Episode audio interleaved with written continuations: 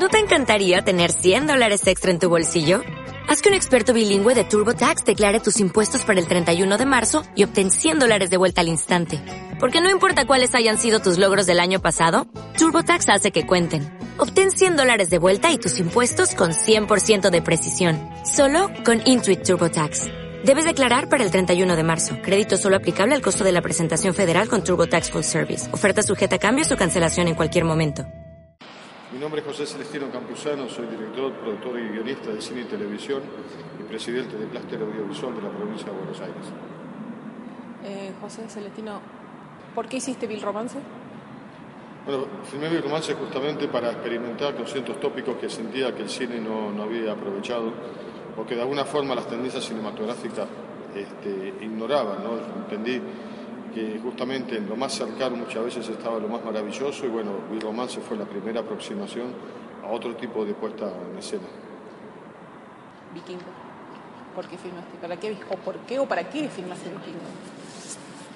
Vikingo es una película bastante emblemática, ¿no? Este se filmó consecutivamente a, a Bill Romance y la filmamos con la intención de visibilizar esos sectores sociales tan intensos, ¿no? Que, que de alguna forma no solo la representación audiovisual, sino este, la gráfica, digamos, u otras variantes de registro han ignorado. Y después también entendimos justamente que había toda una vastedad tan inabarcable de, sectores ¿no? que, se desconocen y lo peligroso es que si se desconocen esos sectores se desconocen sus derechos también. Entonces, eh, desde ese momento venimos película a película plasmando este, justamente, ¿no? digamos, la cotidianidad o la idiosincrasia de diferentes sectores que componen este país. Fantasmas en la ruta.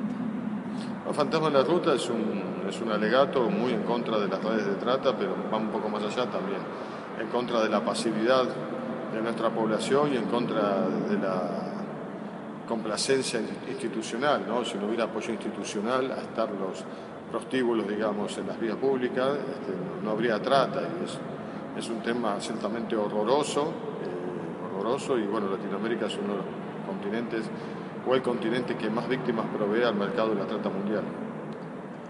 Fango. No, Fango es una película muy, muy querida, la película creo que más premios ha obtenido. Se está pasando en estos momentos en diferentes lugares del mundo, se sigue, ahora se empezó a pasar por Inca TV. Es una película también que habla de un aspecto un tanto desconocido ¿no? de la cultura, que tiene que ver con músicos veteranos de rock and roll y heavy metal, y bueno, basado en una experiencia, una experiencia real. También habla de que hay más de segundas oportunidades a cierta época de la vida, ¿no? Sí, habla, habla también del agotamiento de los, de los tiempos, ¿no? justamente de, de querer, pero no querer con el énfasis necesario como para que ciertos sueños se instalen y Bien. las consecuencias de todo ello. ¿Y el perro molino? La de que El Perro Molina es un policial basado en hechos puramente verídicos, ¿no? en el periplo emocional y trágico de un viejo comisario del conurbano bonaerense y sucedió en una zona muy, muy cercana donde yo vivo actualmente. Eh, ¿Por qué usas actores no profesionales? Yo creo que justamente ¿no? la heterogeneidad o la variedad en, materia de registros actorales es una clave y digamos que no creo en la homogeneidad en absoluto, creo que la homogeneidad es una falsedad absoluta y por ello también en algún punto no es raro de ver que bueno, tanto la televisión como el cine industrial se afiancen tanto en ese sentido. No, la homogeneidad es, exploremos dos notas que lo demás no existe y todo lo que más que intente explorar este, variables de la interpretación pasa a resultar falso y cuando la homogeneidad pasa a resultar como verdadero. Yo creo en la heterogeneidad de la actuación, entonces bueno, básicamente se acepta al humano como es, como en la realidad. Eh, ¿es, es consecuencia o es buscado el... ¿Cómo haces todo un análisis del, del género? De los géneros? No, el tema de los, de los géneros es bastante discutible. Yo creo que los norteamericanos en definitiva han usurpado y se han abusado y se han hecho dueños de lo que no puede ser dueños. En todo caso, todos les debemos a Homero, si vamos al caso, pero no le debemos nada a Hollywood. ¿no? En ese tema de los géneros me enferma bastante y yo creo que en realidad los hechos tienen a suceder dentro de una lógica de la emoción y de los sucesos que es extensible a los diferentes pueblos del mundo. Y no por eso le estamos rendiendo pleitesía a Norteamérica. Mm, Y en lo que se refiere al... en tus películas, a través de todas tus películas, bueno, todos no, la mayoría de tus películas, hay un tratamiento también del género en la sociedad, o sea, en los ámbitos sociales que vos registrás. El género como, eh, esto que está tan de moda ¿no? el género desde el punto de vista del comportamiento social. puede ser un sexo, puede ser otro género, las variedades del, dentro de cada género. ¿Eso es, solo porque tus personajes reales están ahí?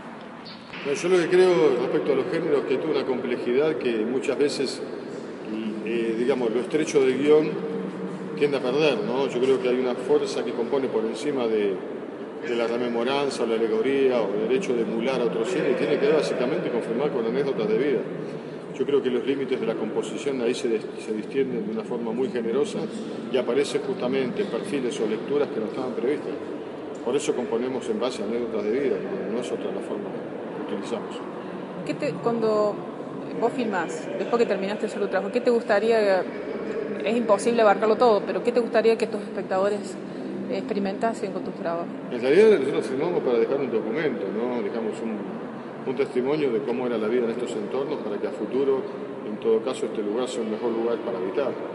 O sea, por eso somos tan autocríticos justamente en materia de filmación.